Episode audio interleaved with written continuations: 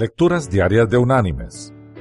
La lectura de hoy es de la carta enviada por el apóstol Pablo a los cristianos en Roma.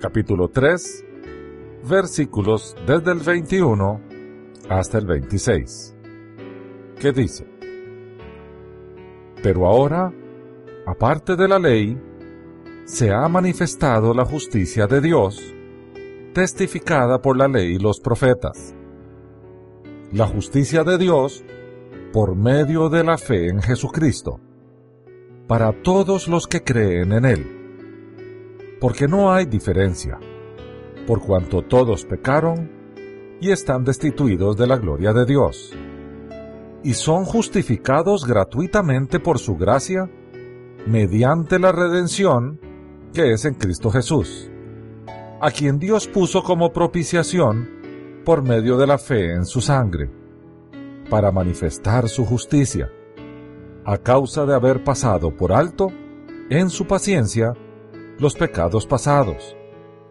con miras a manifestar en este tiempo su justicia, a fin de que Él sea el justo y el que justifica al que es de la fe en Jesús.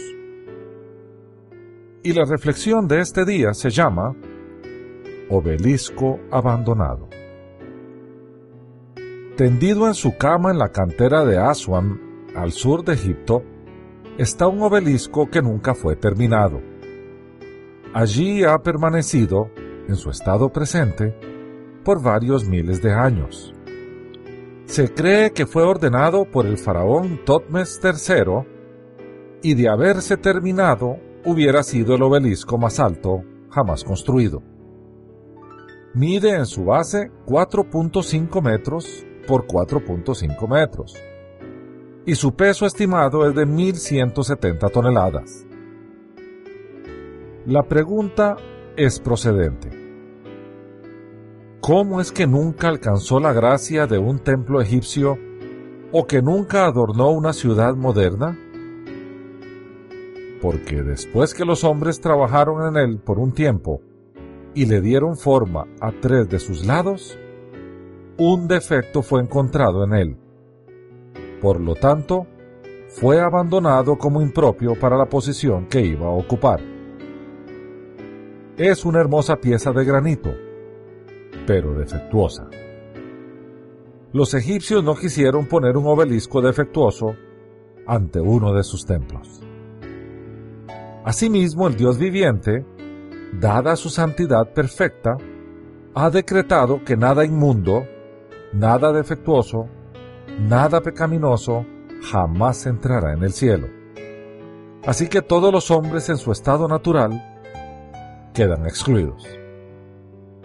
Pero gracias a que ese mismo Dios se hizo hombre, y por amor tomó nuestras imperfecciones y suciedades y se las atribuyó, pagando el precio del castigo en nuestro lugar, es decir, muriendo por nosotros en la cruz. Eso lo hizo con el propósito de poder presentarnos delante de Dios sin imperfecciones, como un obelisco perfecto, sin defectos. La escritura dice que no hay justo ni aun uno.